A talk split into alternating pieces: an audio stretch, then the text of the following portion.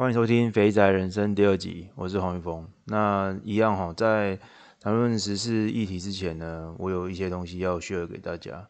就是呃，应该是在这个礼拜的礼拜四吧，那时候突然下大雨嘛。那我回到家的时候，发现我们家的那个遮雨棚跟屋子的接合处有漏水。那其实这个东西在我刚搬进来，我现在住这个屋子是两年房。那在我搬进来的时候，其实。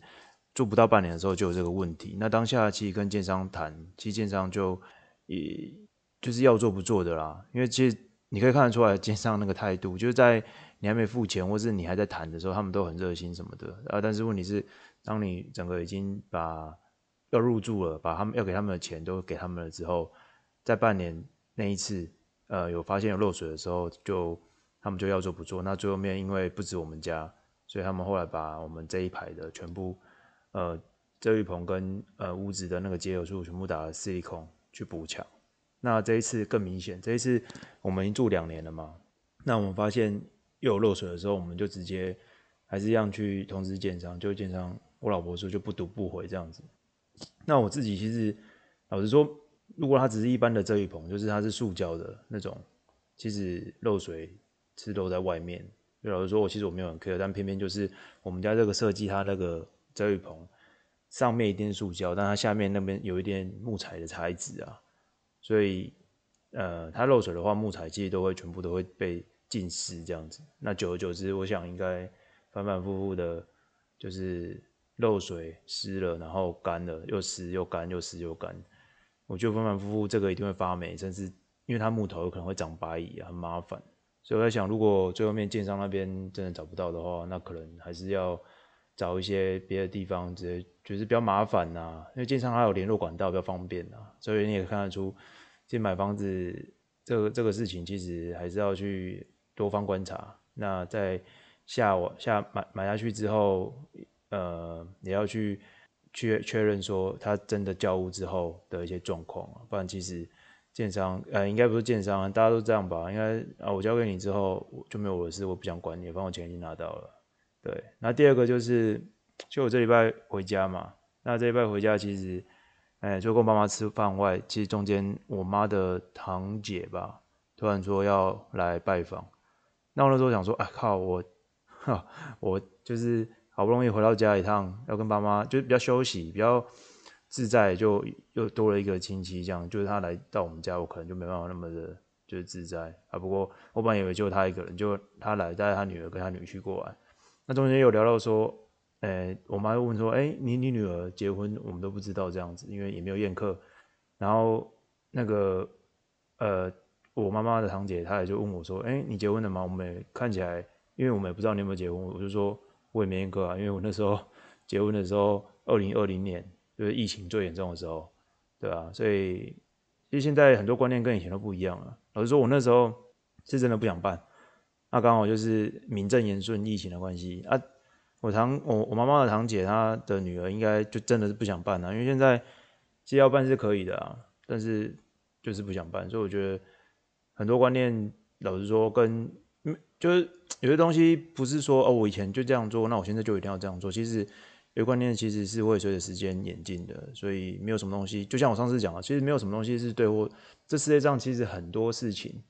八九十趴的事情其实是灰色地带，其实没有什么一定正确或一定错误的，所以呃，我们还是要与与时俱进啊，这个观念还是要呃与与时俱进，越改越好这样子。OK，那我们就还是先接续上礼拜的一个议题哈，那就是林志坚先生的论文门事件。那很多人都问说，哎、他不是已经退选了吗？那退选的你为什么还要再去谈这个事情？不是就有点呃？很无聊吗？还去追着他打？你是不是蓝领啊，还是什么的？没有，我我只是觉得，哎、不是说有些东西不是说，哎、我就此打住，那这个事情就结束了，或者是说，哎、我为了不要让他就是在我身上的伤害继续扩大，那我把它停损。那但是我什么都没有做，我就只是停损，那这个事情就不应该再打我。其实不是哦，其实很多东西你终究你还是要看说，你最后面的状况是什么。而不是说，就打个比方来讲好了，你你今天杀人了，那你就说哦，我我没有再继续往下再杀另外一个人，那我们就此打住，别人也不用来追究。呃，其实话好像不是这样说的。好，那我们回归到这个议题哈，他其实上礼拜林智坚先生退选了嘛，那最后面后来退选之后，呃，民进党推出的人选是郑运鹏立委嘛，那其实他推出来立委，其实我我不 care，我只是想要说的是，就你上次你说你要退选。但你退选的言论是什么？你退选说我要捍卫我的清白，代表说你觉得你是对的，台大是错的嘛？台大的伦理学术伦理委员会是错的。好，那你觉得他是错的，那你也不能嘴巴说说嘛？你有付出什么行动吗？第一个，你这个礼拜过来了，我其实没有听到你或民进党或蔡英文总统女士，她有对呃任何人提告过蓝营的立委。于正煌先生，甚至于台大学术伦理委员会的教授们都没有。那第二个，台大既然做出判决，那你是不是想要推翻？你要推翻，你要寻求正常管道，不是法院诉讼，那么就是去教育部提起诉愿。这个你也没有，过了一个礼拜没有。那这代表什么？代表说你今天你什么动作都没有，那你就在那边嚷嚷说，哎，我要来捍卫我的清白。那你知道捍卫什么？那不是跟我们的那个很多政治人物一样吗？说这个我负责，负责，负责什么？你什么都没有做，那这样我也会啊。我我我我出去，我讲说，那这个钱我付。就比如说，哎、你们一群朋友出去吃饭，那吃完之后，再再吃吃完之后，你就说这个我付钱。那讲完之后，然后你就走人了。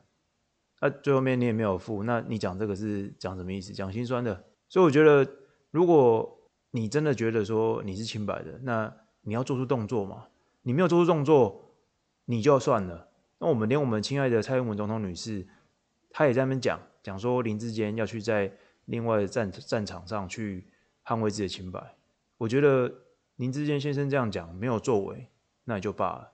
那蔡总统，你是总统，你这样讲然后没有作为，你会给人家给全国人民一个观感是什么？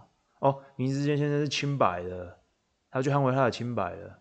可事实上他什么都没有做啊！你不觉得你蔡总统去做这个发言非常非常不适当吗？你不觉得你应该要跟，也不用说一定要跟全国人民道歉啊？你不觉得你应该再去开个记者会，或是在脸书上他去发表一个讯息说：“哦，我再做个澄清，林志坚先生他后来我据我了解，他没有做任何的动作澄清，所以他没有在捍卫自己的清白。你应该要做这样的发言啊！”你为什么要去误导国人的事情视听呢？这样你不觉得这样做有损你蔡总统这个个人地位身份？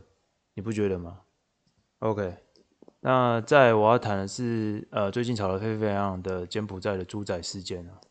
那在谈这个议题之前呢，我要我个人要很正面的说，我非常敬佩网红 Bump 先生。他呢，他以一个人二十九岁的平民的能力，出钱出力。把受困于呃不杜拜或是柬埔寨的海外台湾国人营救回台湾，那这个是我非常敬佩的。那他在那边当吹哨者去警告政府这件事情非常严重的时候，你外交部一个国家力量难道能力会比一个二十九岁的平民还要低吗？你什么都没有做，你还抹黑？你什么都没有做，你不讲话，别人不会觉得你没有在做事啊？你讲什么？你讲说，切勿听信网红谣言，切勿以讹传讹，切勿误导国人。我就问你啊，你什么都没有做，别人做，你还为了去掩饰自己的无能，还要去打击别人？那你最后面改口说，哦，我们非常感谢网红棒 u 先生。那你那些车艺你不管一下？你那个车艺什么顺稳的？他讲什么棒 u 这个耳男耳沙小，你可不可以针对事情去做回击啊？你这种无意的打压，你这种没有理由的针对别人，只会觉得你水平很低啊！你水准超低耶、我们现在是在针对 Bump 有没有去营救国人这件事情呢、我不是说 Bump 一定有，但 Bump 如果假设没有，你就去看用你看到的证据去回击 Bump 就好。你居然跟我说什么耳男？我告诉你，全世界很多你认为的耳男能力都比你好啊！你知道能力都比你好，不知道好几百万倍啊！你就跟你那个民进党政府一样啊，不做事，然后还来抹黑别人，你不觉得你？你看看你自己，你不要因为你拿了人家的钱，你就在那边用这种无意义的发言去降低你自己的水平。虽然说你本来水平就很低了，然后我们再来看到什么？民进党侧翼去来抹黑 Bump，外交部也抹黑 Bump，结果呢，最新的一个三名蓝营的立委去柬埔寨营救一名九十九岁的少年回来，那我们看到什么？那个新闻，那个十九岁，我想问一下，那个十九岁少年他有违法吗？如果他有违法，那被航警十几个带走，我不会有任何意见。我相信全部的国人都不会有任何意见。我相信蓝委也不会有任何意见。我相信那三名的蓝营立委都不会有任何意见。那他是被骗的。第一个，他是被骗的，他也没有什么犯罪，他也不是现行犯，他什么都没有。就人家一下飞机就要被你们带走，那我试问啊，那你们这样的做法，以后是不是所有的国民回到这边都要担心自己会不会被带走？我什么事都没有做，我就要被带走？你说，哎，我要去问问个案情，问个案情，你发个公文嘛？你发个公文请请我们去呃警局解说嘛？你什么都没有就直接带走？你这个算是个法治的国家吗？你不要因为你自己无能，你就要去掩盖别人的功劳，好不好？我从来没有看过这种的，这种不要脸的。你自己做不好，你还要说别人也做不好，来掩盖你自己做不好。最后我们来谈谈数位中介服务法，简称中介法的这个法案。那一言以蔽之，我觉得这就是在钳制网络的言论自由。为什么？因为他的立场一定是说，哦，没有，因为我们最近发现，不管是对岸或者是一些假新闻或是一些谣言渗透，使得我们很多国人的认知会被认知作战。所以他们以这个理由为当开头，那我就想要问了，为什么我看到法条里面是讲行政院以下的主管机关，只要认定你他妈的你人民的言论在网络上的发言有问题，不实，我就可以先要求你删文，不然的话你就要罚五百万到一千万。那我就问你啊，什么叫做为什么是你来判别？你有什么？你是行政机关还是你是立法机关？你是法官吗？你有什么能力去判别？你只要讲个白一点啊，你只要觉得这个对行政单位不利的东西，你就可以把它删，叫我们要求删掉啊。在还没有确定它是什么是真实的之前，我只要合理怀疑你是有误的，我就会要求删掉，不然就罚你五百万、一千万啊。我们举个林智坚论文来看就好了。再怎样确定他真的有抄袭？台大学术伦理委员会确定他有抄袭，他就是有抄袭，除非你去上诉，不然他就有他就是有抄袭。那在这个确认这个之前呢，我们都不能有任何的声音意见，都不行吗？就只有你可以说，哎、我是清白的。在台大还没判决之前，就就就只有你可以说你这是清白的，我们都不能合以怀疑你有抄袭，这算什么？那我们再讲一个东西就好了。那个谁，那个今今年民营的。民进党绿营的台北市长参选人，那个谁，我名字我都不想叫。那个谁，你居然跟我说，哎、我在当卫福部长的时候，我的疫苗政策很及时，我就笑话一一顿啊。我想问，当初要不是有郭董跟一些民间企业的话，你被你挡 BNT 挡到我们国家都快死掉了。你今天居然跟我说。很及时，那我就问你，那如果你在讲这句话，就就你可以讲，我们都不能讲。那如果你觉得你及时，那为什么你还要把你疫苗的政策掩盖三十年？难道你在掩盖的时候，我们都不有任何声音？因为你只要主管机关认为说，哦，我们合理怀疑你是错的，我们就应该要把它删掉删文，这算什么？为什么这只有州官准许放火，百姓不许点灯？如果要这样讲的话，那这样就是在专业的。第三方的呃机构判决出来之前，大家都不要出声音嘛？不是啊，就就你政府可以出声音，别人都不能出声音，而且还是你政府主管机关认定的，这是算什么？所以以后是什么？以后我只要讲说他妈林志坚抄袭，他妈卫福部长在那边买高端买一买，也不知道一季多少钱，就高端现在打多少多少，都花我们人民的纳税钱呢？那你到高端到最后没有打，最后报销啊？那个钱是怎样？你有没有图利厂商？我都不能有做这样合理的怀疑。因为我知道这样讲，就觉得我有问题，就要罚五百万了，不是吗？这算什么？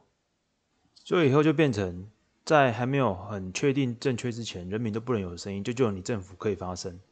就变成这个整个台湾社会，就只有你政府的一言堂。那等到事情都成那个清白了之后，那不知道过几年了，你民进党也不会执政了，这有用吗？你已经赢得你的政权，你已经爽过，你已经图利过，这有用吗？所以我必须要讲啊，人在做天在看呐、啊，物极必反。你真的不要做到让全台湾大家都讨厌你就算了，你不要做到全台湾不要等中国大陆打过来自己就沦陷了，好不好？啊，那就是这一集了。我承认这一集其实有多增加了很多个人观感，但其实我真的认为有些东西对就是对，错就是错。我觉得真的觉得民进党最近所所作所为真的太无法无天了。如果你们有些是非常绿营的，要来打我脸，我也 OK。你们可以把你们的意见跟我说，我可以再稍后整理。我觉得你们有理的地方，我当然不会吝啬于去说，哎、我一定是对的。这个世界一定是越辩越明，而且这个世界绝对不是有一方是圣人，一定有一方一定是最对的。那我们今天就到这边了，那我们就下周再见啦，拜拜。